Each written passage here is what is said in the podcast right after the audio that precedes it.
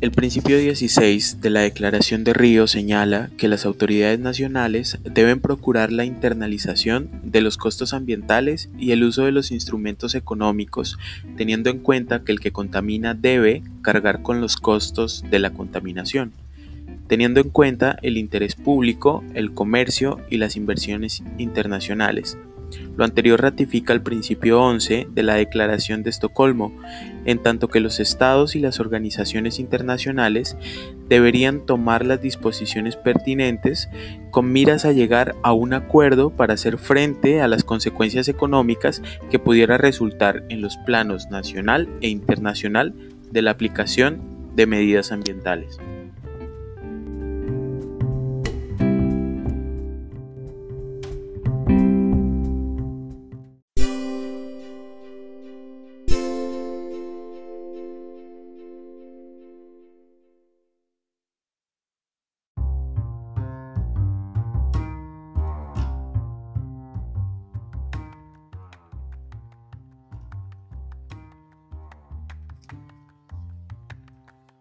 El principio 17 de la Declaración de Río señala la labor de evaluar el impacto ambiental desde instrumentos nacionales sujetos a la autoridad nacional competente respecto a cualquier actividad propuesta que pueda producir un impacto negativo considerable en el medio ambiente.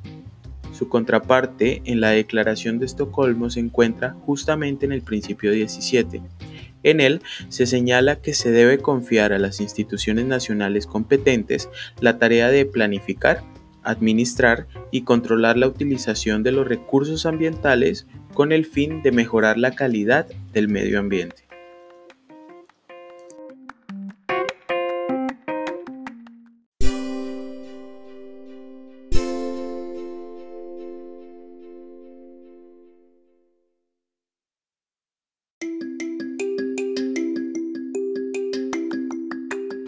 Por último, pero no menos importante, el principio 18 de la Declaración de Río establece que los estados deberán notificar inmediatamente a otros estados de los desastres naturales u otras situaciones de emergencia que puedan producir efectos nocivos para el medio ambiente, donde la comunidad internacional deberá hacer todo lo posible para ayudar a los estados que resulten afectados. Aquí vemos ratificado el principio 24 de la Declaración de Estocolmo, que establece que todos los países, sean grandes o pequeños, deben ocuparse con espíritu de cooperación e igualdad de las cuestiones internacionales en temas de protección y mejoramiento del medio ambiente.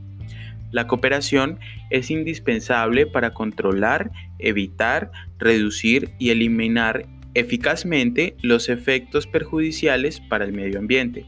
teniendo en cuenta la soberanía y los intereses de todos los estados.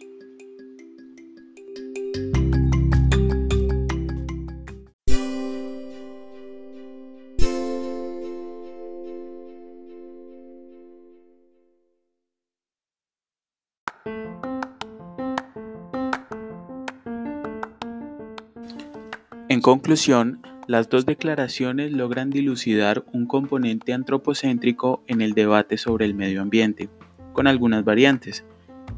La Declaración de Estocolmo une la discusión al concepto de desarrollo económico y social de los países en tránsito. En la Declaración de Río, la discusión va enfocada al principio integrador, en donde todas las naciones, sean en vía de desarrollo o no, asumen un rol igualitario